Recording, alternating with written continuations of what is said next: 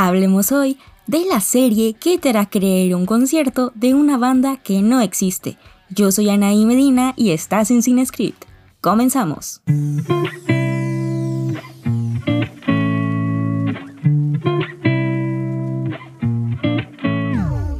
Hola amigos, bienvenidos a Cinescript. Ya sé que tiene rato que no daba señales de vida, pero aquí andamos, claro que sí, como de que no. En esta ocasión hablaremos de una serie que se estrenó en Amazon Prime a principios de marzo.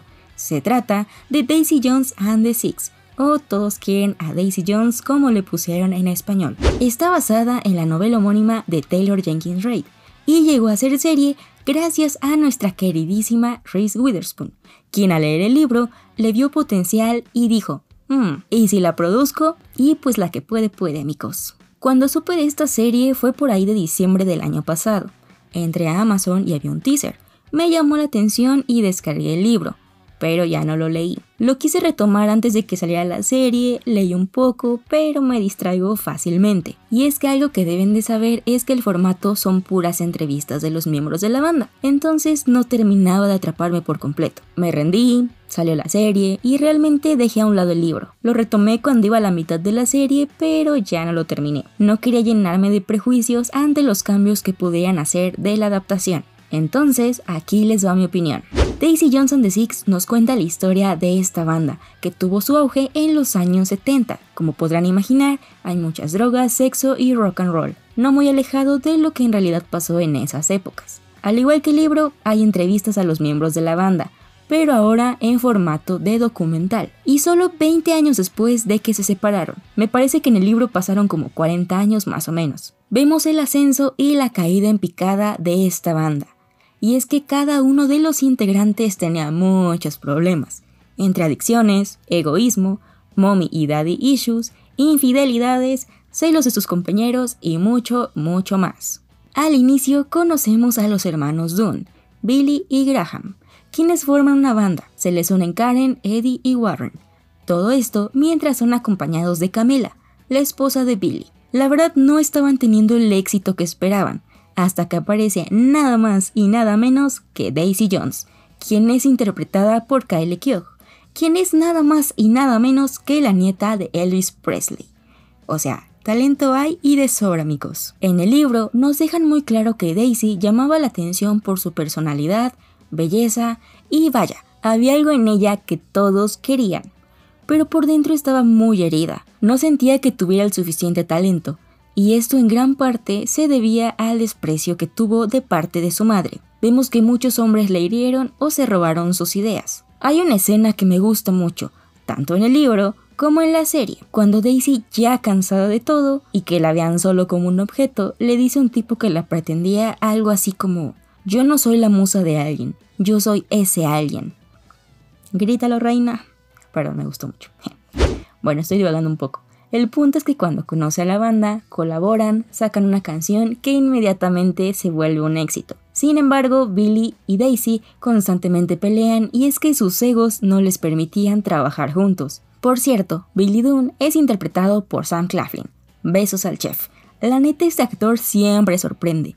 Me encanta verlo en adaptaciones de libros, como Los Juegos del Hambre, Love Rosie, Yo antes de ti, siempre hace bien su tarea y en este caso se rifa siendo un ser detestable. Probablemente lo siguiente cuente como spoilers, así que una disculpa. Billy es un tanto ojete con Daisy.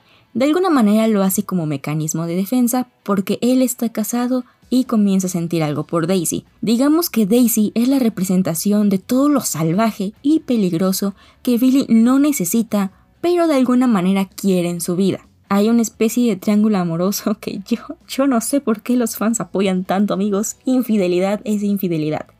Yo solo digo. Y es que en la serie se nota mucho más que en el libro. Tampoco quiero caer en el error de encasillar a la serie y decir que la historia se cierra solo entre Bailey, Daisy y Camila, porque no es así, ya que de alguna manera vamos viendo todos los problemas de los otros integrantes, managers, amigos de la banda y mucho más.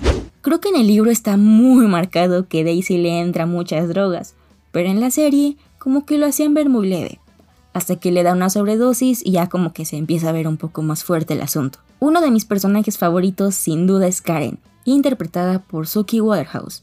Su vida es la música y se lo toma muy en serio.